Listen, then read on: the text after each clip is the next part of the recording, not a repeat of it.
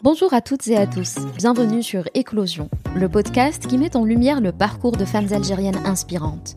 Artistes, entrepreneurs, auteurs, chercheuses, artisanes, deux fois par mois, Célia et moi, Werdia, vous faisons découvrir une femme algérienne talentueuse, qui partage avec nous son parcours, sa passion, ses idées, son expérience, pour vous donner à vous, chères auditrices et auditeurs, des idées pour aller de l'avant ou une bonne dose d'inspiration. Abonnez-vous au podcast sur la plateforme de votre choix pour être notifié de nouveaux épisodes. Et si vous aimez Éclosion, n'hésitez pas à nous laisser un commentaire sur Apple Podcast ou sur nos comptes Instagram et Facebook. Célia et moi adorons vous lire. Avant de vous présenter notre invité, nous aimerions vous remercier pour tous vos encouragements et les nombreux messages que vous nous envoyez. Nous aimerions aussi remercier l'Institut Goethe pour son soutien, puisqu'Éclosion ainsi que d'autres podcasts algériens ont été sélectionnés en septembre dernier dans le cadre du programme Aswad, qui a pour objectif d'encourager les créateurs de contenu algériens. Avec Célia, nous préparons nos interviews avec soin et passion afin de produire du contenu inspirant et de qualité. C'est pourquoi vos messages, vos partages, vos commentaires sont importants pour nous. La valorisation par des programmes tels que celui de Goethe Algérie est précieuse. Alors en un seul mot, merci. Mon invitée du jour est algérienne, berbère, africaine. Elle est de ces femmes qui portent fièrement la pluralité de sa culture. Leila Assas est née à Oran où elle fait ses études et vit jusqu'à ses 28 ans. Si beaucoup quittent leur ville natale pour s'installer à la capitale ou partir à l'étranger, Leila prend une toute autre direction, celle du sud algérien. Elle fait un premier arrêt à Adrar, puis à Timimoun, avant de poser son baluchon pour plusieurs années dans le petit village de l'Ahmar, où elle devient institutrice. Passionnée d'histoire berbère, africaine, saharienne, Leila devient également rédactrice puis rédactrice en chef des magazines comme Esprit Bavard ou Babzman. Participe à l'organisation de festivals comme Diwan Bishar ou celui des arts de la Hagar à Tamanrasset. Leila est une femme aux multiples facettes, soucieuse de la préservation du patrimoine et pour qui la transmission est un devoir inné. Aujourd'hui, elle est en phase de lancer son propre projet Ziara dont elle nous parle dans cet épisode. Je ne vous en dis pas plus et vous laisse découvrir son histoire. Bonjour Leila. Bonjour Ordia. Je suis ravie de te retrouver. Eh bien moi aussi, après tant d'années. Oui. Alors il faut savoir qu'avec Leila, on s'est rencontrés en 2014 à. Tout à fait. Lors du festival des arts de la Hagar. Et euh, on s'est revus en 2015, je crois, après. Et depuis, Mm. on, on s'est pas perdu de vue, en fait, parce qu'on a, on a quand même gardé contact, mais c'est vrai qu'on s'est plus recroisé euh, comme ça, en tête à tête, euh, pour, pour discuter. Moi, je te revois à Tamanrasset avec ton petit bleu et je pensais que t'étais de Tamanrasset et en fait, non, Non. t'es oranaise, du coup, on va y aller tout de suite. Oui. Euh, tu es né à Oran, Tout tu à y fait. as grandi, tu y as fait tes études en langue. Raconte-nous un petit peu ton parcours là-bas. Bah j'ai passé pratiquement, enfin toute ma vie à, à Oran. Mhm. Donc euh, c'est ma ville euh, de naissance, c'est ma ville de cœur aussi. Même si je reste très attachée à Blahabès parce que ma famille est de là-bas. D'accord. Donc Blahabès pour moi c'est un peu l'ancrage familial, c'est les, les tantes, c'est les grands-parents, c'est des souvenirs d'enfance parce qu'on a une partie de ma famille qui habite euh, dans le milieu rural, donc c'est les fermes, c'est les vaches, euh, et donc j'ai d'agréables souvenirs à Blahabès et surtout surtout d'Ouar Nouaora. Donc euh, le fief de la famille Assès. D'accord. Oui, Et- Mais Oran pour moi reste euh, la ville de mon adolescence, de ma jeunesse, la ville de mes années fac, de mes premiers amours. Et tu as commencé aussi à travailler là-bas. tout à fait, juste après mes études, euh, j'ai Tu as commencé commencé. à travailler à la fac, il me semble. Oui, oui, oui, j'ai fait beaucoup en fait euh, des opérations door to door, des opérations en fait euh, marketing opérationnel. Très très, euh, oui, très très tôt, j'ai commencé à travailler vers 17, 18 ans et durant les années fac, c'était des petits boulots. J'ai commencé à faire des petits boulots. D'accord. Et alors, combien de temps tu restes dans ce call center? Combien d'années Un peu t- deux trois ans. D'accord. Et- J'avais déjà commencé avant la fin de mes études, donc je faisais vraiment du mi-temps. Et après, euh, on m'a régularisé et j'ai commencé à plein temps dès, euh, enfin, dès la fin de ma licence. D'accord. Et l'année euh, de tes 28 ans, si je me trompe pas, tu décides de prendre ton sac à dos, de quitter Oran. Alors, certains viendraient à Alger, toi non, t'as pas pris cette direction-là, t'es plutôt allé vers le sud. Donc, première étape, Adrar. Tout à fait. Enfin, je suis impressionnée par la précision des- Oui. du détail. 28 ans. Bah, écoute, je te connais depuis 2014, euh, Oui. je connais quand même à quelques On détails. est souvenu. Euh, oui, en fait, il est vrai que c'était la période où beaucoup d'amis se sont installés à Alger. Je pense notamment à Kotor et Wahiba et à chaque fois me le rappelle, me dit on est toutes parties à Alger. C'était the place to be, la capitale. C'était là où il y avait le tra- du travail. Et moi, en fait, oui, j'ai décidé un peu de prendre un autre chemin. Je suis partie à Adrar pendant quelques temps, puis Timimoun. Alors déjà, qu'est-ce qui a motivé ce départ? Pourquoi quitter Oran? Je pense que je suis arrivée à terme de beaucoup de choses. J'avais fait le tour euh, en matière professionnelle, en matière personnelle, euh, et j'avais envie en fait de recommencer quelque part ailleurs. euh. J'avais vraiment envie d'explorer de, de nouveaux horizons. J'ai changé de travail, j'ai changé de milieu social, j'ai changé de fréquentation, d'amis. Enfin, c'était vraiment en fait une, une renaissance en quelque sorte. Tu as entrepris ce voyage seul?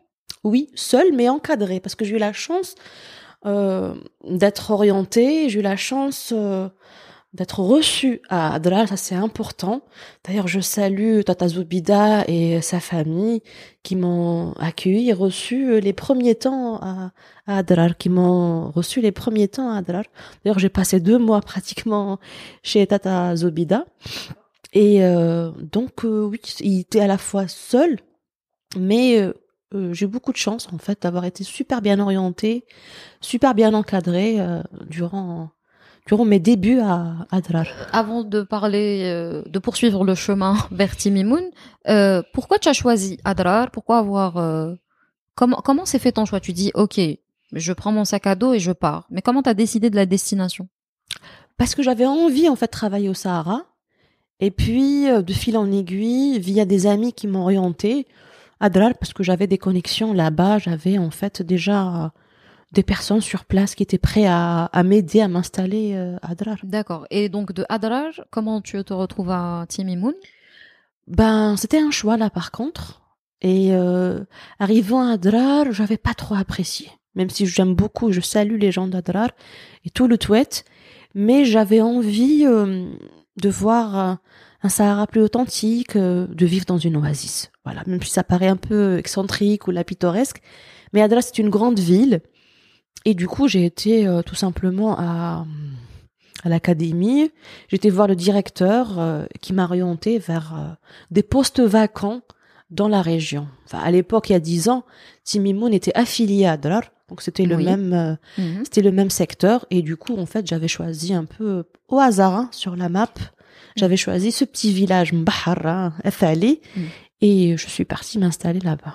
Euh, comment on fait ou comment on se retrouve institutrice? Parce que tu deviens institutrice à Timimoun bah, dans une zone euh, aride, hein, c'est le désert, euh, petit village euh, l'Ahmar, c'est ça? Euh, comment comment tu alors bon je te disais au- je le disais au début tu as fait des études en langue ok là il y a une base mais comment on fait se euh, comment on fait pour se retrouver institutrice de français à à l'Ahmar?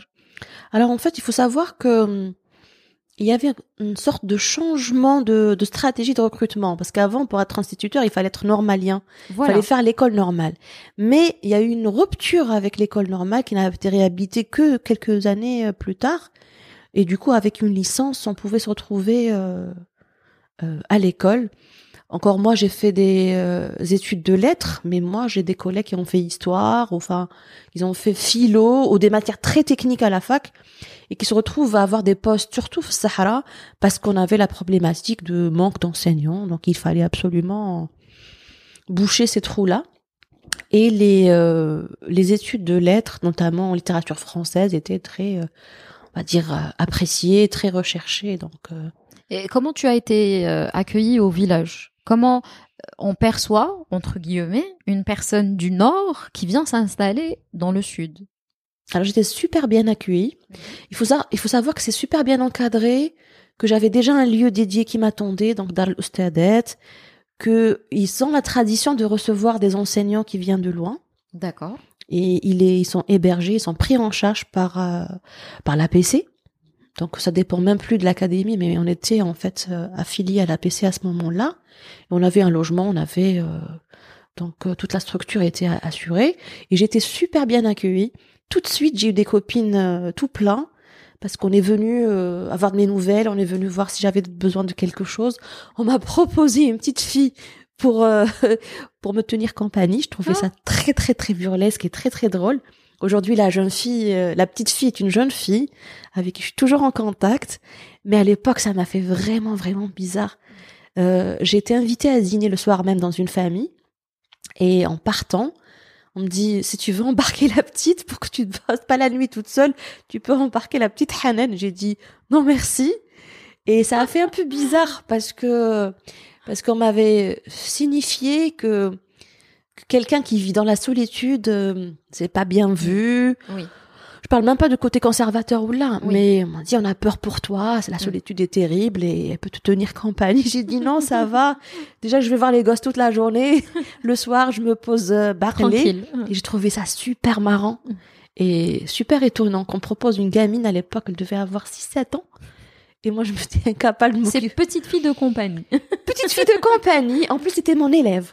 D'accord. Et euh, j'ai dit non, non, merci. Et je trouvais ça très sympa. Et puis, de, à partir de ce jour-là, je crois que je, je n'ai jamais été dans la rupture euh, des liens. Ça a toujours été très fluide. J'ai Mm. toujours été accueillie partout. J'étais à l'aise partout. J'étais invitée. Avec plus ou moins de rapports courtois avec certains, mais des rapports très intimes euh, Avec d'autres. avec d'autres. Oui, oui, j'ai construit des vrais liens. C'est c'est ce qui c'est le contraste finalement qui existe avec les capitales ou les grandes villes où finalement euh, on est vite oublié et dans ces petits villages il y a une proximité qu'on n'a pas dans dans les grandes villes. Oh que oui, oh Mm. que oui. Ça fait un an que je suis à Alger, un peu plus, et je ressens la différence tous les jours. Mm. Je la ressens vraiment dans ma chair. Hein. mm. Je réalise que j'avais un- les liens sont différents, le rapport au voisinage est différent, la promiscuité elle est différente. Mm. C'est vrai, c'est vrai. On va en parler un petit peu plus tard. Euh, tu avais combien d'élèves? Alors euh, c'est un petit village, donc l'école elle est proportionnelle. On avait à peu près à peine, on n'a jamais atteint une centaine d'élèves par école hein, pour l'école. D'accord. Du coup, c'était des classes super légères. On était à peine une douzaine, une vingtaine euh, par euh, par classe. C'était le rêve pour une pour une Pour une- institut. oui. Et euh, alors, corrige-moi si je me trompe, mais euh, les villes du nord de l'Algérie sont plus ou moins francophones, mais plus on se dirige vers le sud, plus on est sur de l'arabe, tamashaq, donc berbère, et zénet, pour le coup, euh, pour la région de Gorara. Comment tu t'es adapté à ça? Et est-ce que, est-ce que tu as dû développer tes propres techniques pour enseigner euh, bah, le français à, à ces enfants? Alors en fait, il, il est important de définir ce que c'est qu'une langue étrangère. Et pour ma part, le français l'était, l'arabe classique aussi euh, l'était, sachant que dans ces milieux oasiens, les enfants très tôt, très tôt ils vont à l'école euh, coranique, donc ils apprennent un peu l'arabe classique, mais ils restent foncièrement berbérophones. Ça, je l'ai, hmm. ça, je l'ai constaté, je le, je le constate euh, encore aujourd'hui. Et j'avais en fait euh, aucune appréhension à leur apprendre euh, la langue. C'est une langue étrangère comme une autre. Hmm.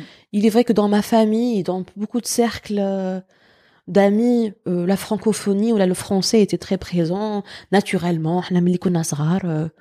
Moi, je me rappelle maman, Katernili, des berceuses en français. Mais en fait, moi, j'ai tout de suite cassé avec ce mécanisme. Ils sont pas francophones, il y aura un problème. Ben non, ils peuvent apprendre le mandarin s'ils le veulent, ces petits-là. Ils peuvent apprendre toutes les ça, langues. Tant qu'on est jeune, on, on est, euh, Oui, on oui, est encore malléable. tout à fait. Et puis, c'est une langue étrangère. Même l'arabe classique est une langue étrangère. Il Tout faudra le, le, le rappeler. Mm. Et il y a des techniques pour apprendre une langue euh, euh, étrangère. Ça passe par la phonétique, ça passe par la morphosyntaxe, ça passe par la grammaire. Donc non, non, non, j'avais aucune appréhension. Et puis, ils étaient tout friands, ils étaient tout curieux, et j'ai adoré ça. Et, et toi, il y a quelque chose quand même que tu faisais euh, différemment, hein c'est que tu organisais des ateliers. Donc, tu as organisé des ateliers de, théâtre, pardon. Euh, je te revois, euh, comme je te disais tout à l'heure, sur cette photo avec une amie saxophoniste. Mhm. Donc, tu ouvrais quand même des fenêtres euh, sur des mondes que ces enfants ne connaissaient pas. Euh, la musique, bon, c'est vrai qu'ils baignent dedans, je pense, hein, avec, euh, mais c'est des sonorités différentes. Absolument. Alors comment tu comment tu t'organisais pour faire ces ateliers? Est-ce que tu venais est-ce que tu fais tu faisais venir tes amis? Euh, Comment c'était accueilli par les enfants? Comment ils réagissaient à ce genre de de finalement de entre guillemets cours mais qui n'avait rien Mhm. d'un d'un cours euh, en Classique. cla- classique? Moi, j'ai la chance d'avoir euh, deux inspecteurs, donc ils sont relayés, qui étaient très très ouverts euh, aux nouvelles méthodes. Et l'enseignement hors classe, il est en fait apprécié, il est même euh, conseillé en fait à l'école algérienne. Mais il est vrai que parfois, faute de moyens, d'organisation, de logistique, on peut pas le faire. Euh, moi, j'avais un autre contexte. Moi, je sortais, je faisais le tour de l'école, on avait des grosses dunes. Une séguia, des palmiers, euh, des jardins, des oasis, c'était le La rêve. classe de rêve. La classe de rêve. Et du coup, j'ai souvent fait école, euh, classe, pardon, en extérieur. Et Top. oui, et le directeur il était, euh, que je salue, Monsieur Hamoudi, il était en fait tout content. Il était, il appréciait en fait mes, mes méthodes, même si on avait beaucoup de divergences par rapport à beaucoup de choses. Mais il est vrai qu'un enfant apprend mieux dans son milieu naturel, apprend mieux en fait en, en touchant des choses, en, en se déplaçant. Et puis quand il ne se sent pas enfermé, j'imagine. Tout à fait, tout à fait. Et puis il y avait, en fait, bien sûr, il y avait le, les choix aussi des thèmes ou des sujets à traiter qui s'apprêtaient en fait au, au milieu oisien. Et du coup, on avait fait des, des, des ateliers de théâtre. Je me rappelle qu'à l'époque, j'avais fait un hommage à Ali Fayed, photographe qui a beaucoup euh, accompagné les, les acteurs de, des planches. Et pour la saxophoniste Kounouz, que je salue, que je connaissais pas à l'époque. Puis un ami m'a appelé, m'a dit, il y a une amie baroudeuse, elle vient de Paris, avec son saxophone euh, et ses rêves tout pleins, elle veut découvrir l'Algérie, une fille de la diaspora. Je lui dis, elle peut venir chez moi, marhaba, à une condition qu'elle jouera pour mes élèves tous les jours. Et là, il me dit, ok, Féra, il m'envoie. C'est un bon deal. C'est un bon deal. J'ai dit, c'est la seule exigence. Et il m'envoie à Kounouz. Je pars la récupérer à Timimoun, au centre-ville. On arrive et j'ai vu qu'elle était émerveillée par, euh, par les lieux. C'est singulier, l'Ahmara. Et tous ceux qui ont visité l'Ahmar, Ahmar qui s'appelle aussi Athali ou Azgar, parce que c'est ça, l'administration euh, c'est algérienne. C'est Oui, oui. C'est l'Ahmar, c'est le, c'est le nom vernaculaire. Athali aussi, c'est le nom tribal. Et l'Ahmar, parce que ça a été arabisé depuis quelques années, tout simplement. D'accord. Et euh, en arrivant, en fait, euh, tous ceux qui l'ont visité te diront, c'est pittoresque, c'est resté très, euh, très naturel, c'est charmant, c'est. Effectivement, j'ai vu quelques photos Oui. que tu as partagées et c'est c'est authentique. C'est à l'état absolument. mm, à l'état originel. Oui, oui, c'est authentique. Euh, On a encore euh, les ségias qui irriguent les villages, euh, le village et les, et les Tu oasis. cultivais d'ailleurs toi-même ton petit jardin. Ah, hein, J'avais un petit potager. J'avais un petit potager. Alors il faut savoir que Leïla a un rapport euh, très fort à l'écologie, à la nature, à la terre, euh, à, à l'éco-responsabilité. Mhm. on, on va en parler d'ailleurs. hein. Super. Et euh, là, on, à l'instant, on parlait de la proximité avec les gens, de la différence et du contraste qu'il y a entre les villages, les grandes villes. Euh, Tu es resté à Timimoun euh, 8 ans? À Athali, presque dix ans. Parce que j'aime bien préciser. Je suis Oui. pas restée à Timimo, je suis restée à. Athali, D'accord. Et c'est euh, c'est très différent Timimoun. Timimoun reste pour moi une grande ville Mhm. qui a été très vite urbanisée, un peu mal euh, Mhm. urbanisée à mon sens, euh, très vite happée par la mondialisation. Euh, Il a perdu son cachet? Je suis à bzaf. Et puis à Melting Pot, euh, à, à Timimoun, je fréquente beaucoup d'amis euh, qui viennent un peu de partout, d'Alger, de la Kabylie et tout. Mhm. Mais euh, pour moi, mon ancrage, C'est euh, l'Ahmar. Thamouhtino, comme on dit, Bladi, Mhm. C'est c'est Euh, Athali. Comment tu le dis? Thamouhtino. C'est le- Euh, Donc c'est le ra, c'est le ha. Oui. D'accord. Oui. Bah voilà, petite leçon de berbère. Petite euh, leçon de zénette. Euh, On dit que les voyages construisent la jeunesse. Mhm. Euh, Qu'est-ce que cette expérience t'a apporté et est-ce que ça a changé ta manière de concevoir la vie, le quotidien? Oui, ça a changé beaucoup de choses, énormément de choses en moi. D'ailleurs, on me le dit, et ce n'est que vers la fin, quand j'ai quitté, quand j'allais quitter le village, j'ai annoncé mon départ, que j'ai eu beaucoup de confidences, que j'ai eu beaucoup de, oui, j'ai eu beaucoup de retours où les gens me disaient, tu sais, quand t'es venu, tu étais euh, plus, euh, plus speed, tu étais plus euh, stressée, plus pas nerveuse mais vivace. Mais là, tu t'étais assagie, tu devenu, tu modères tes paroles, tu réfléchis avant de parler. Et ça, je trouvais ça en fait, enfin intéressant, le regard que les gens posé sur moi, absolument. Et, et surtout, en fait, ce qui est marrant, c'est que ça a changé mon rapport à tout, mon rapport à l'argent, au matériel, aux gens, mon, mon rapport euh, à tout, à tout, énormément, au temps. Mhm. Donc là, j'apprécie, même si je suis dans la capitale depuis quelque temps, on est happé par le mouvement, mais j'apprécie en fait euh, les moments de solitude, Mm. j'apprécie les moments de flânerie, j'apprécie les moments de lenteur que j'essaie de cultiver comme ça dans une bulle. Ouais.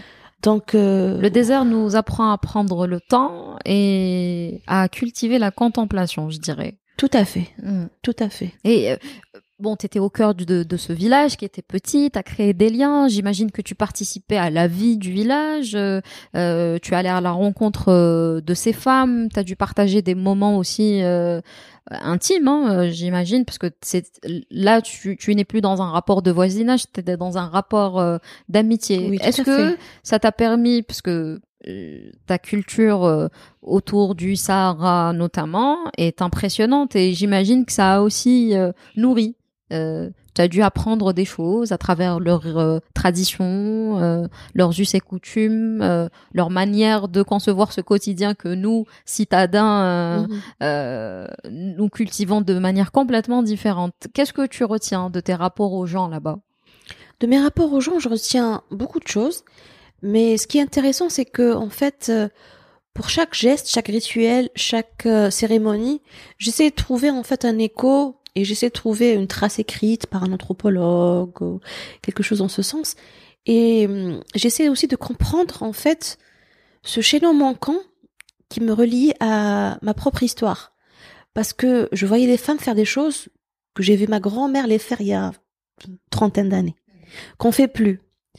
Euh, que ce soit en matière des rituels, en matière en fait d'organisation sociale. Euh, moi, j'ai des souvenirs, des réminiscences quand je partais voir ma tante euh, donc du côté de Belhabès, et je voyais en fait en me disant, mais en fait, euh, ils entretiennent encore un lien avec la terre, ils entretiennent encore ce lien de voisinage, ils entretiennent encore un lien familial très particulier, et euh, et j'ai compris une chose importante, qui est un tissu social qui fait que le Sahara, enfin, n'est pas désert.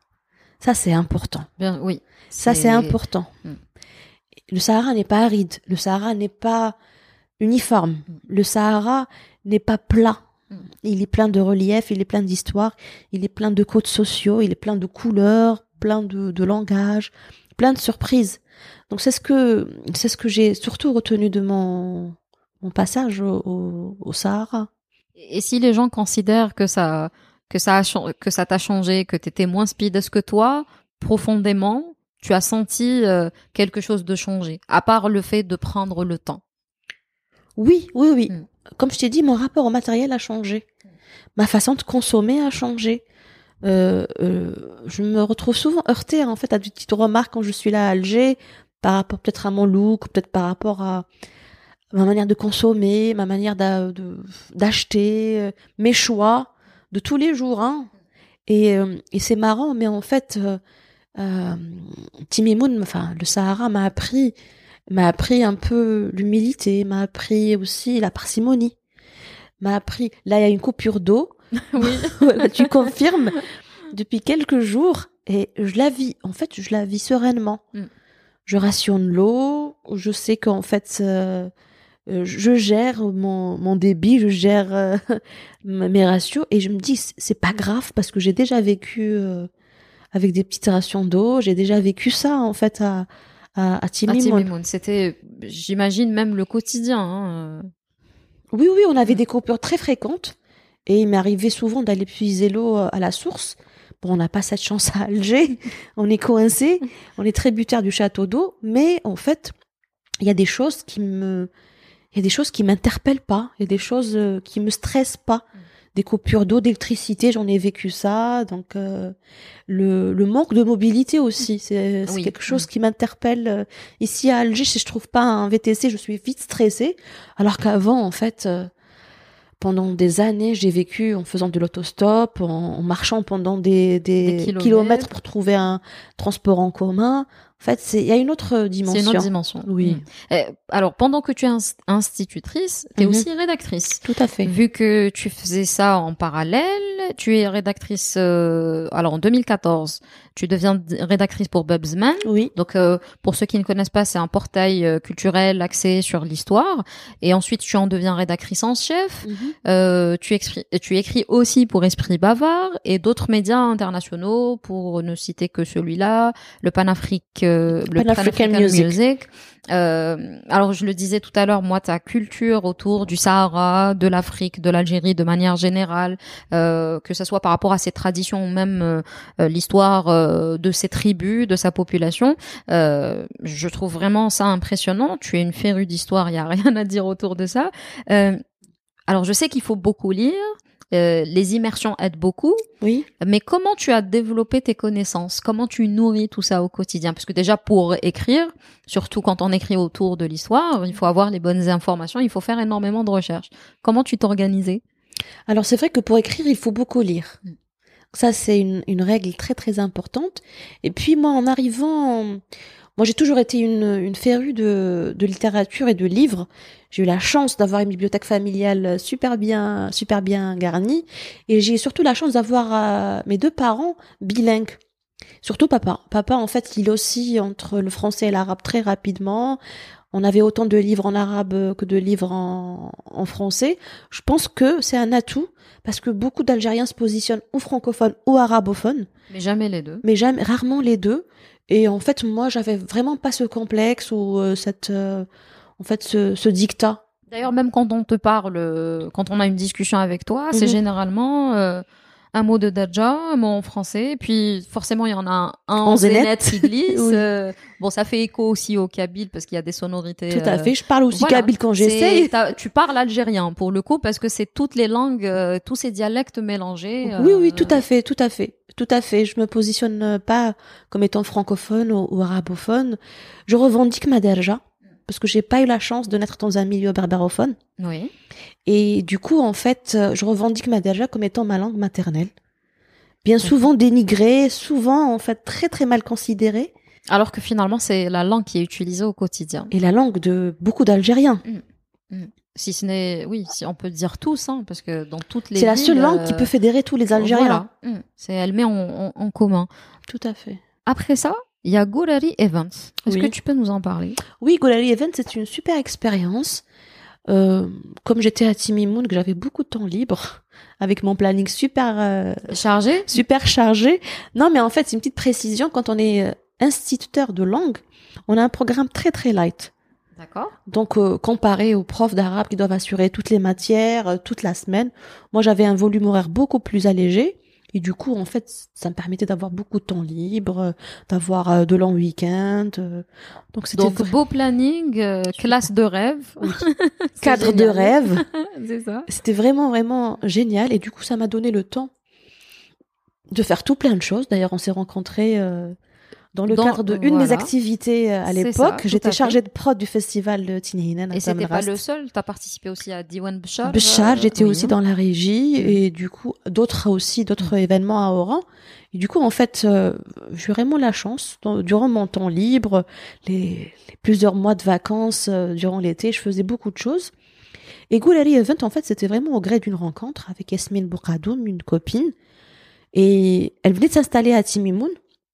Et du coup euh, elle décide de créer l'agence Goulari Event. Donc j'ai aidé à son lancement. C'est une agence événementielle spécialisée tourisme vert, euh, donc euh, écologie. Puis de temps en temps, elle faisait appel à moi, on travaillait un peu sur des thématiques, on... j'étais un peu guide, un peu chargée de prod. euh, Donc vous receviez des groupes de visiteurs. euh, Tout à fait, c'est des groupes de visiteurs. Mhm. Donc euh, oui, oui, c'était soit par thématique, donc on a eu euh, déjà des groupes de yogis, des, pour des symposiums. En fait, c'était vraiment euh, soit du B2B ou des individuels. Et c'était super sympa parce que c'est vraiment une belle aventure. Et ça existe toujours? Oui, Golali Event est toujours. D'accord. euh, Et quand, concernant les, les festivals, que ce soit Diwan Bchar, euh, euh, les, le Festival des Arts de la Hagar, comment tu as été approché? Est-ce que c'était juste en réseau ou alors c'est des gens de, de Timimoun ou de la région qui, qui t'avaient... euh, Non, non, en fait, j'ai intégré l'équipe euh, de Tamanrasset, le festival de Tininen, aussi au gré d'une rencontre. Parce que j'avais rencontré Riyad Abriken à Oran. On avait travaillé sur un événement From Dan, c'était en année 2013, il me semble. Et du coup, là, il m'avait repéré et il m'a remis sa carte. On est resté en contact. Ils avaient besoin d'une chargée de prod pour le festival euh, de Tinhinen à Tamanrast. Et ça tombait bien. Et ça tombait bien, j'étais euh, dans les parages. Timimoun, Tam, c'est pas loin, c'est juste 1200 kilomètres. C'est tout, oui, oui. Rien. C'est juste euh, la même longueur que la côte algérienne. On vous laisse euh, faire le comparatif. Mais bon, Sahara, on dit rien. Et comme ça se passait. J'aime bien. oui. voilà, et du coup, c'est comme ça que été approchée. Et c'est de belles expériences. Moi, j'ai Ah oui. eu l'occasion de, de, enfin, de participer, d'assister à ce festival et c'est autre chose. Déjà, il y a la dimension du désert qui apporte euh, sa touche incroyable à, à ce festival. On a eu très froid le Oui. soir. Hein. Il faut savoir le mois de décembre. Oui, il y avait des, je me rappelle, ça m'avait marqué. Il y avait des musiciens, euh, ils- enfin, il faisait tellement froid qu'ils se coupaient les doigts avec les cordes de guitare. Ça, ça, ça m'avait marqué. Oui, oui, oui. Euh, mais voilà, il y, avait une ambiance bon enfant. euh, C'était le le désert est déjà vivant, mais pour le coup, il prenait une dimension culturelle qui était complètement différente avec tous ces gens qui affluaient de partout. Donc euh, super euh, super belle expérience. En 2019, Mhm. fini l'ancien- l'enseignement, je vais y arriver. Retour non pas à Oran, mais cette fois-ci à Alger. Donc finalement, tu as juste fait un détour. C'est tout petit, Rerna. Mhm, Tout à fait. Euh, tu quittes, euh, tu quittes donc euh, l'Ahmer, ce petit village coup de cœur. Coup de cœur. Tu es, tu es, euh, tu es reparti depuis? Oui, oui, oui. Juste un peu avant le Covid, parce que ça m'a un, peu bloqué, mais Ouais. oui, je suis repartie. Et les, les, les amis que tu avais là-bas, ils pensaient que tu allais te réinstaller ou ils avaient un petit espoir ou alors ils, Non, non, du ils tout. avaient compris que c'était une visite Oui. courtoisie? Il le savait. oui. D'accord. Euh, je- comme on le disait tout à l'heure, euh, tu as un rapport fort à la nature, à la terre, à l'écologie. Il y a ce lien très fort avec euh, avec l'Ahmar. Donc le finalement Alger, mais c'est si on devait résumer ça, c'est le cœur ici, mais le corps euh, plutôt l'inverse. Le corps ici, mais le cœur là-bas. C'est pas sympa pour Fouzi. non, mon cœur, il est là. Mon cœur, il est là. Euh, j'ai fait le choix de m'installer à Alger uniquement pour euh, pour toi, mon chéri Fouzi. il le sait, il le sait. Sinon, j'aurais jamais pensé à m'installer à la capitale. Ouais. C'est une ville qui m'effraie, Ouais. m'effraie toujours. C'est une ville euh, que j'aime pas, Mhm. que je revendique mon désamour euh, avec cette ville Mhm. et euh, avec qui j'essaie de me réconcilier. Mhm. Mais euh, j'aurais jamais pensé pouvoir un jour ou la fantasmer ou la rêver ou la planifier m'installer à Alger s'il n'y avait pas mon chéri. Et du coup, c'était un choix vraiment un choix de cœur. Ok. Mais euh, tu alors je disais ça surtout parce que tu crées une marque. Tout à Ziara. Tout à fait. Donc une marque euh, solidaire et éco-responsable. Mhm. Euh, alors présente-nous la marque. C'est quoi tes objectifs à travers Ziara? Oula, le pitch, ça sent le, pitch. oui. Ça sent Euh, le pitch. Attends. Alors t'as as une minute trente. Je plaisante. Alors, Ziara est une marque oui, solidaire et éco-responsable. On fait la promotion des produits oasiens. Disons que le cœur de Ziara, c'est Afali, c'est le village. Mais après, j'ai un peu la prétention de sillonner un peu d'autres régions sahariennes et m'inspirer ou puiser de la, ressource euh, locale. Nos produits sont sourcés auprès de d'artisans, d'agriculteurs, euh, donc euh, qui sont dans le milieu oasien, principalement des femmes. Donc on est vraiment dans empowerment movement. Ouais, ouais, on est dans le thème. On est dans le thème. Et ce sont en fait des produits euh, d'artisanat, des produits euh, naturels, que ce soit cosmétiques, euh, bon, un peu pour faire concret, parce que je sais que ça fait un peu abstrait. Euh, c'est de, de l'argile cosmétique, c'est du sel non raffiné, du couscous traditionnel, typique de Timimoun. Toute une histoire. spécial? Il est roulé avec des herbes, donc on l'appelle Aish D'accord, Sraïr, C'est le couscous vert de, de Timimoun D'accord. la région de Gorera. Je propose aussi de la vannerie, euh, des bijoux. Donc, euh, c'est vraiment en fait l'artisanat oasien 360 degrés. Et une manière euh, de faire fonctionner l'économie euh, locale. Finalement, c'est le but de Tout à fait. bah, finalement de ce qu'on appelle l'entrepreneuriat social. Tout à fait. Euh, à ce sujet, pour lancer cette marque, tu, tu passes par un incubateur. Mhm. Euh, donc, c'est la CSE, the Algerian Center euh, for Social Internship. C'est ça. C'est bien ça.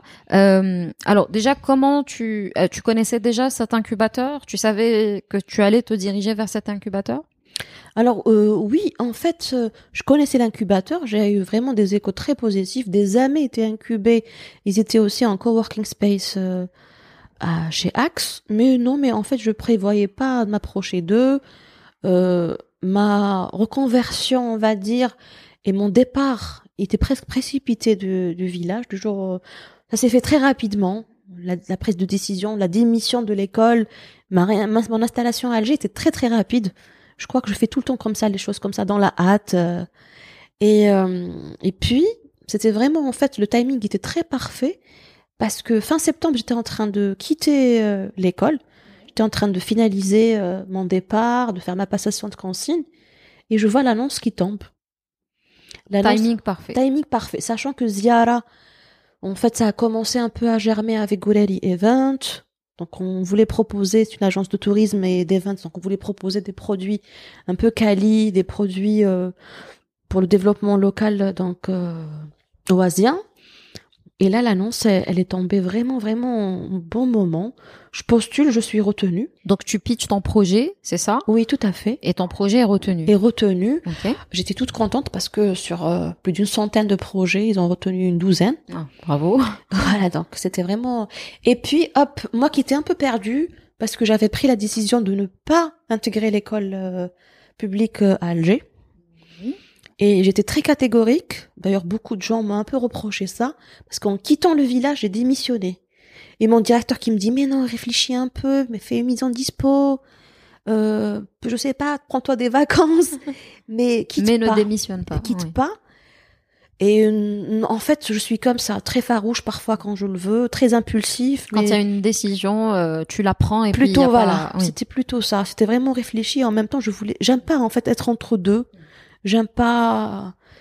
Euh... T'aimes pas avoir la sensation de flotter entre deux, deux situations. Oui, mmh. oui, oui. Je préfère couper court à certaines choses et démarrer ailleurs. Et et du coup, j'ai démissionné. Et Ziara, en fait, euh, qui était entre guillemets juste un passe-temps, parce que j'avais commencé à faire des trucs, à vendre euh, un peu dans des cercles fermés, de, dans les événements de Goureiri, allait devenir en fait un vrai métier. Et jusqu'à présent, ça fait un an après, un an et demi eh bah, après. Tu es entrepreneur. je me dis, bon, là, et je me dis, ah mais, ah mais c'est vraiment ça mon, mon métier maintenant? Je vais vraiment faire ça? Je veux vraiment faire ça parce que je suis tout le temps habitée par ce doute. Est-ce que ça va marcher? Sachant qu'avec l'incubateur, c'était un programme très soutenu. Alors justement, on va en parler. Oui, que c'est quoi euh... mm -hmm. En fait, c'est un programme de training. Il est vrai que je suis arrivée avec une idée. Je suis déjà arrivée avec le nom de la marque. Donc ça a fait bonne impression. Ziara, j'avais déjà mon logo, une petite, j'avais construit une petite image de marque autour de ça. J'avais des produits à proposer, mais à part ça, moi je suis pas, j'ai pas fait marketing, j'ai pas fait euh, commerce, j'ai pas fait éco. Mm -hmm. Donc j'avais pas les, les, bons outils, j'avais pas en fait la connaissance du marché. Du tu coup, démarrais de zéro. Je démarrais de zéro. Et Axe m'a donné des outils de lecture, m'a donné des clés de lecture et m'a donné en fait euh, la chance d'avoir des, euh, des trainings, d'avoir en fait de, enfin un, je perds le mot, d'avoir en fait un enseignement de qualité, oui. d'avoir des, des masterclass et tout ça en fait. Il a construit aussi, il m'a aidé à construire aussi une stratégie de marketing, un business plan.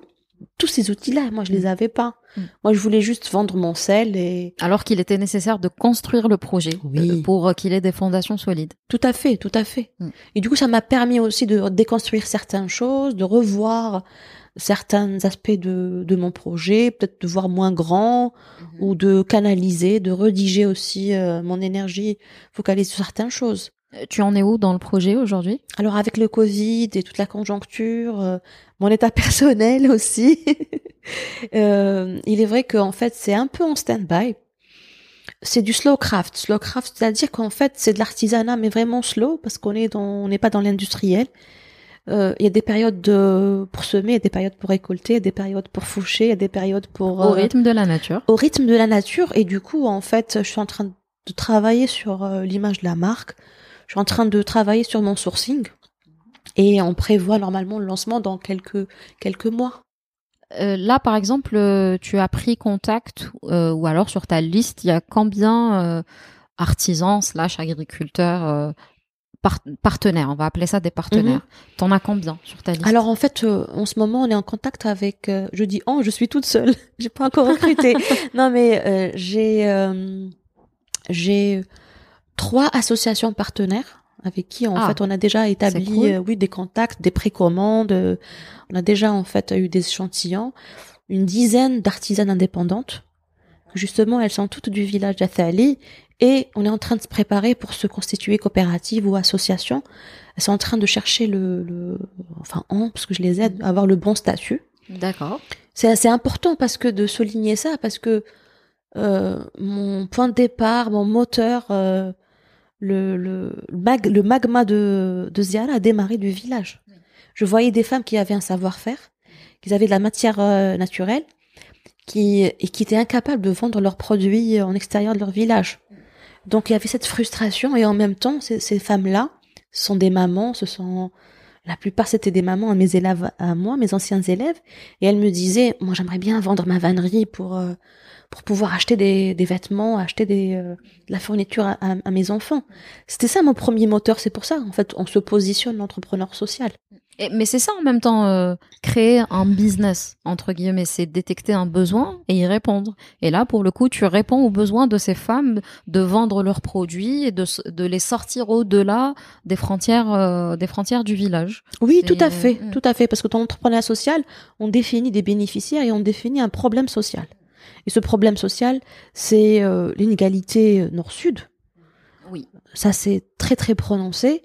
L'inégalité aussi entre les sexes, parce que les hommes, ils sont très mobiles dans ces milieux oasiens, mais les femmes, elles restent sédentaires dans les villages.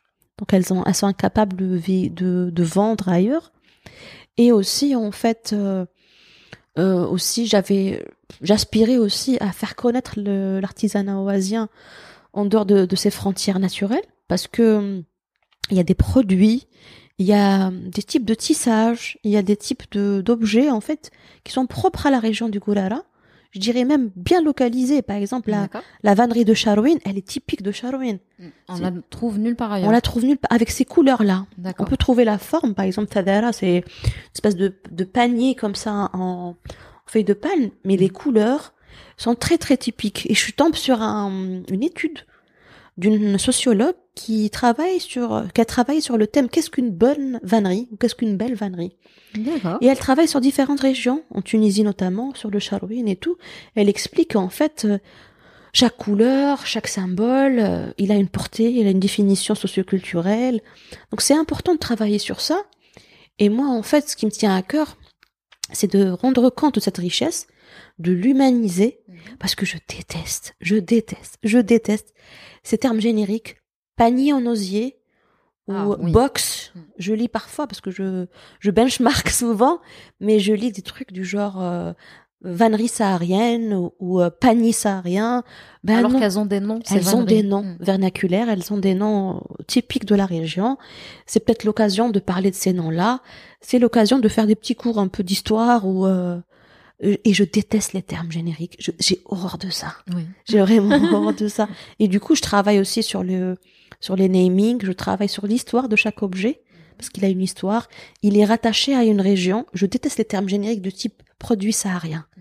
Oui, Le et Sahara, puis le c'est- Sahara, c'est tellement grand déjà. Hein C'est dix fois le nord. euh, Donc, avec toutes les régions qu'il y a et toutes les particularités. Déjà là, rien, rien qu'à l'Ahmar, c'est déjà c'est Zénet, c'est Oui. Gorara, c'est la région de Gorara. Donc déjà, cette petite région, ce petit village a ses particularités. Oui. Si on s'éloigne de Rirahna, 1200 km à Tamanrasset, ça, ça diffère. C'est plus autre- déjà là, c'est c'est un- une langue différente, euh, des motifs différents. hein. Si on parle de vannerie, euh, les couleurs seraient différentes, les codes sont différents. Et c'est un peu comme pour les poteries kabyles, c'est la même chose. Euh, de région en région, les significations des symboles, les formes sont différentes. Tout même parfois pour un, un objet qui est censé euh, avoir la même, euh, Oui, la oui. même fonction. C'est utilitaire. un- Une vannerie, c'est très utilitaire ou une poterie, mais ça raconte l'histoire de sa potière, de son artisan. Surtout la, la, la poterie de la Kabylie, c'est toute une histoire. D'ailleurs, euh, je vous invite, euh, si vous ne connaissez pas Babsman, à découvrir les, que ce soit les articles de Leila euh, ou même des autres rédacteurs, mais de Leila, parce que euh, toutes ces expériences qu'elle euh, qu'elle qu'elle vit ou qu'elle a vécues euh, dans dans le Sahara de manière générale ont quelque part nourri beaucoup d'articles. Et on y apprend beaucoup. Et c'est ça que je trouve formidable, c'est que tu ne te contentes pas d'absorber une expérience et de, de ne rien en faire. Bah, c'est comme Ziara. Mhm. Tu as été à, à Timimo, à, pardon, à l'Ahmal, excuse-moi. Euh, tu y as vécu des années, mais t'es parti, mais sans oublier ce qu'il y avait derrière et sans oublier de, de finalement de peut-être de, en quelque sorte, rendre hommage ou redonner écho à l'accueil que tu as eu en créant ça. une marque pour. euh, et ça, c'est génial. C'est c'est tout l'intérêt. Voilà. Donc ça, c'est c'est super. Et par rapport à, à- on revient à la CSE. Tu as, tu l'appelles Axe. Moi, j'appelle la CSE. oui. Je sais pas trop. Donc, tu as eu, euh, il y a eu, donc, tu le disais, des masterclass. euh, Il y a eu quelques initiatives, dont deux où Axe est partenaire, Or- Orange Corner et Impact Works. Oui. Est-ce que tu peux euh, nous parler de ces initiatives ou Mhm. programmes Alors Mhm. moi, j'ai pas bénéficié du programme Impact at Work, Mhm. mais euh, on a, il arrivait qu'on faisait des trainings ensemble, des masterclass. Euh, mais c'est toujours dans la même dynamique euh, de l'esprit entrepreneurial social, des ODD. Mais je crois qu'il est plus axé pour les étudiants, le Impact at Work. Et puis, il y a eu le- l'expérience Orange Corner dont j'ai bénéficié. C'est un programme des Pays-Bas. Il faut savoir que les Orange Corner, en fait, ils sont un peu partout dans, dans le monde. Ce sont des initiatives d'entrepreneuriat social, de développement durable.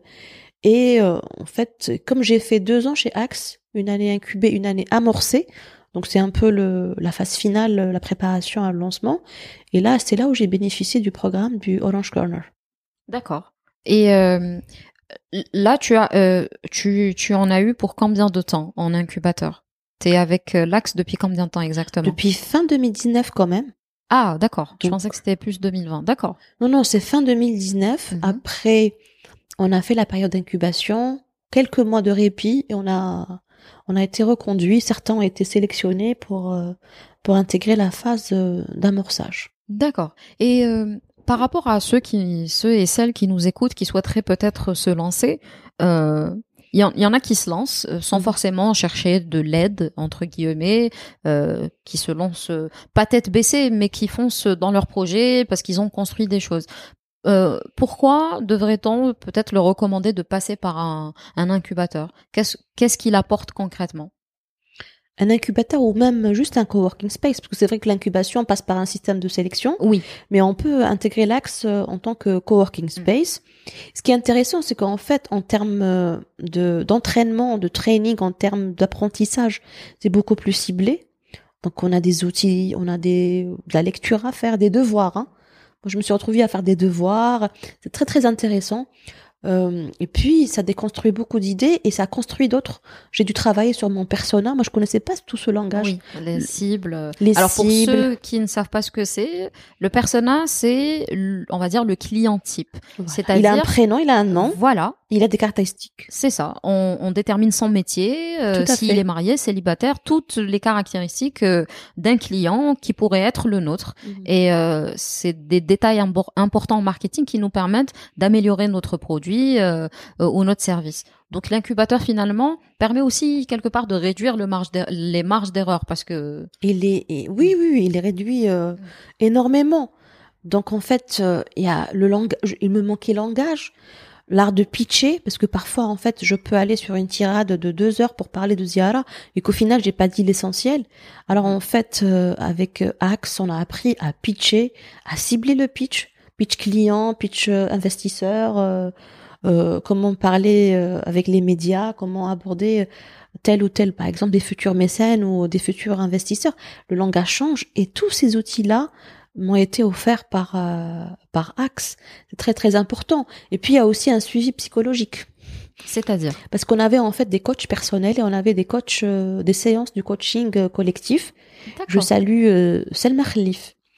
En fait, qui, qui était notre coach, c'est important parce que un, un entrepreneur, il passe par des périodes de doute. Il peut avoir un rapport ambigu à l'argent. En fait, c'était des questions très très ciblées. Le rapport à l'argent ou euh, les périodes de doute, gestion de conflits internes parce qu'on est amené à recruter, à avoir des partenaires, à avoir euh, donc des, des employeurs, des employés, pardon. Et, et du coup, en fait, tous ces aspects-là, on n'a pas fait, en fait, je me suis pas penchée sur ça si Axe m'avait pas proposé une formation en ce sens. Du coup, avec Hmm. Selma, on se voyait au rythme, je crois, une fois ou deux fois par mois. Les derniers temps, ça s'est fait sur Zoom à cause du Covid. Oui, malheureusement. Malheureusement. Mais c'était très important parce qu'on partait d'une expérience euh, vécue, que ce soit personnelle ou professionnelle. Mhm, On l'a décrypté. C'était dans un environnement safe. mhm. Donc il y avait une zone de confort. On pouvait tout se dire. Enfin, de toute façon, au bout du temps, on se connaissait tous. Oui, on il y a un lien aussi qui il y a un lien Mhm. très très fort qui s'est créé. Et du coup, en fait, on était là dans cette euh, dans cet espace-là très safe. Et on avait des clés de lecture, on avait des grilles de lecture. Et j'ai appris des termes que je connaissais pas avant. Passer de victime à victime responsable, par exemple. C'est que des victime et victime responsable c'est très intéressant parce que parfois on est acteur euh, et on alimente une ambiguïté, un litige, on alimente euh, un, un problème, euh, que soit professionnel ou personnel, et passer victime responsable, c'est dire à quel moment j'ai foiré la chose, à quel moment j'ai mal réagi. Euh, si on peut parler, euh, donner un exemple concret professionnellement, je crois qu'on a déjà parlé en off, toi et moi, c'est le- le- la question du contrat la question de verbaliser certains aspects par rapport au bon déroulement de notre partenariat, argent, délai, euh, contrat, tous ces aspects-là. Donc en fait, euh, si moi je verbalise pas et que j'attends de toi que tu sois correct avec moi entre guillemets, bah je peux m'en prendre qu'à moi-même. Parce que tu as choisi de laisser la situation floue ou Oui, Ouais, c'est de ne ça. pas J'ai laissé une brèche et, euh, et ça s'est en fait euh, compliqué. Et c'est là où on passe à victime responsable. Et moi, durant mon parcours professionnel, à plusieurs reprises, j'étais, euh, en fait, j'étais une victime. Mm. Je pensais l'être, Mm.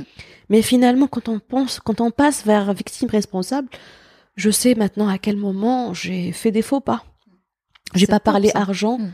Euh, clairement. Mm. Euh, j'ai pas verbalisé certains aspects. J'ai mal géré mes contrats. Euh, j'ai confondu amitié et vie professionnelle. Beaucoup de non-dits. Et ça alimente parfois l'animosité. Ça Oui. alimente Mm. euh, en fait une espèce d'atmosphère très anxiogène. Et ça peut fausser les rapports euh, professionnels. Comme quoi, euh, dans un incubateur, on n'est pas là juste pour parler projet, mais de tout ce qu'il y a autour et de tout ce qui peut influencer le projet. Oui, oui, Et oui. ça, c'est génial. C'est tout ce qui fait un entrepreneur un entrepreneur. Ouais. le pouvoir de prise de décision, comment gérer le stress, les conflits, euh, comment en fait euh, gérer sa, sa carrière, son budget, tout ça. Donc c'est très très construit hein, comme top. programme. On a hâte, en tout cas, euh, d'avoir des échos de Ziara. On te suit de près.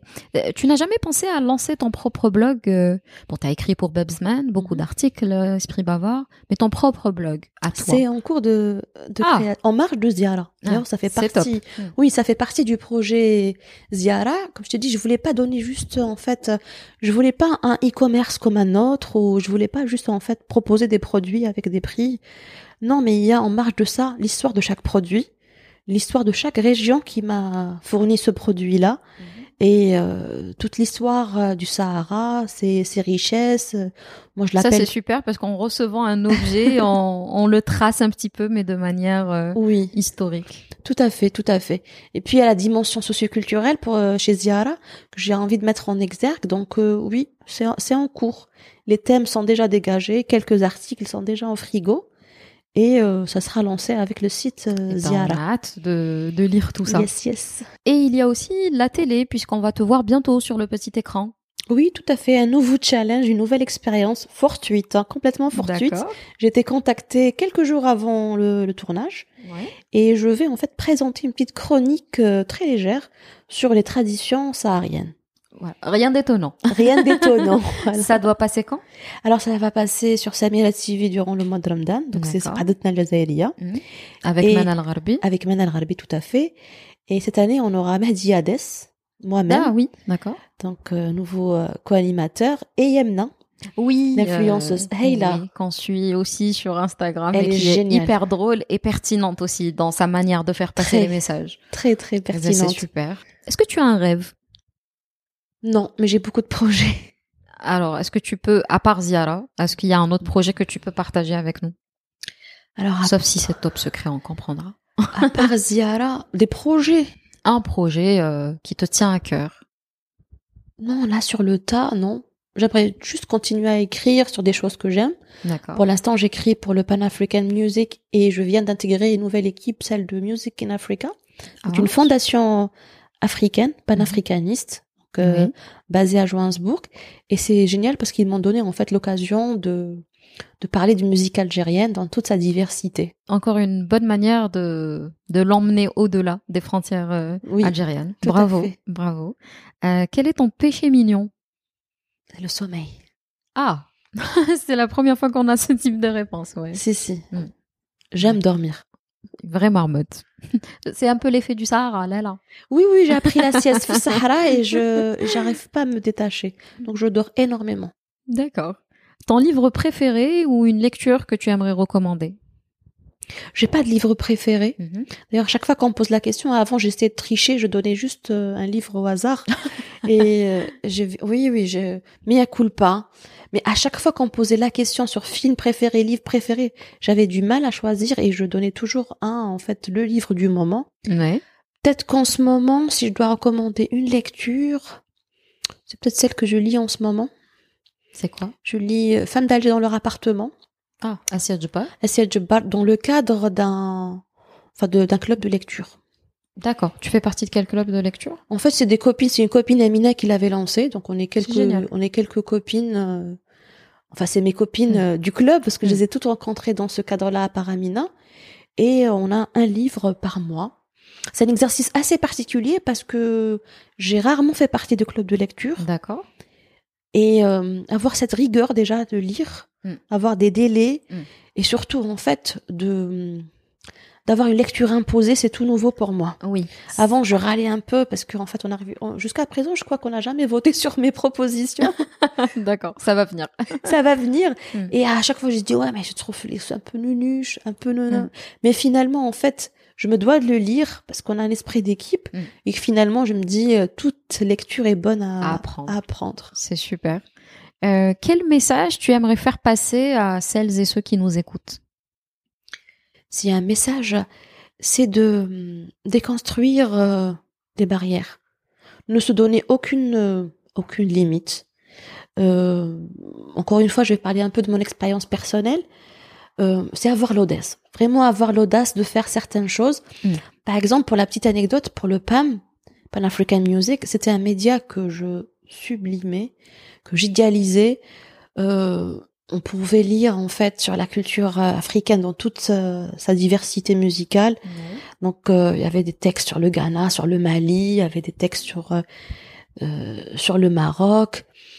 Et puis en fait, euh, c'est un style très différent de Babsman. C'est un exercice très très différent. C'est très euh, très jeune et tout. Et puis un jour, j'ai pris mon courage à deux mains, je leur écris, je les félicite, je leur dis j'adore votre média, magnifique, avec un esprit panafricaniste bien assumé. Mm. Parce qu'en marge euh, des sorties albums et des portraits artistes, euh, on écrit aussi sur euh, les musiques qui ont accompagné les indépendances de tel ou tel pays. On écrit aussi sur, euh, en fait, euh, le panafricanisme, euh, donc politique. Oui. Et euh, donc je l'écris tout ça, je m'exprime, et vers la fin, je mets deux trois liens de mes articles. Comme chez Babsman, c'était pas tout le temps de la musique, mais j'avais écrit un, je me semble, sur Rimiti, sur la Taha. Ouais. Je leur envoie ça et ils m'ont pas répondu tout de suite. Après, ils accusent réception. Et puis un jour, ils se rappellent de moi. Il te recontacte. Ils me recontactent. Et euh, ils me commandent en fait un article ou deux. Et depuis euh, fin 2019, ben je collabore euh, enfin régulièrement pour le pour le PAM. Eh bien voilà, créez vos propres opportunités. Absolument. Osez, osez aller les chercher. Osez aller les chercher. Bah super. Bah merci Leïla. Ben, je. Euh, je sais pas, mais c'est passé assez vite, je trouve. Je crois qu'on était à fond dedans, mais mine de rien, ça fait presque une heure qu'on est en train de discuter. vrai Ouais. Et encore, on n'a pas tout dit. Et on n'a pas tout dit. Euh, il nous faudrait peut-être une deuxième heure. Dalek. Merci en tout cas à toi Merci de m'avoir accueilli chez toi. Ça m'a fait plaisir de te retrouver et par- de, de parler de toi un petit peu plus, parce qu'on s'est rencontrés dans des circonstances particulières. Il y Mhm. avait toujours un événement, mais là on a eu le temps de, de discuter. c'est vrai. Ouais. C'est vrai. Après tant d'années. Exactement. C'est vrai que Facebook il donne l'illusion qu'on se connaît. Mais pas Parce qu'on entretient un lien Oui. virtuel. euh, Mais on prend pas le temps de Mais on- discuter en profondeur. Absolument. Merci à toi. Ben, merci à toi. À très vite alors. Bye bye. Merci de nous avoir écoutés. J'espère que l'épisode vous aura plu et que la découverte de Leïla vous aura inspiré. N'hésitez pas à partager l'épisode autour de vous, à nous laisser des étoiles ou des commentaires sur vos plateformes d'écoute préférées et surtout, rejoignez-nous sur Facebook ou Instagram pour poursuivre la conversation. En attendant, prenez bien soin de vous et à la prochaine éclosion.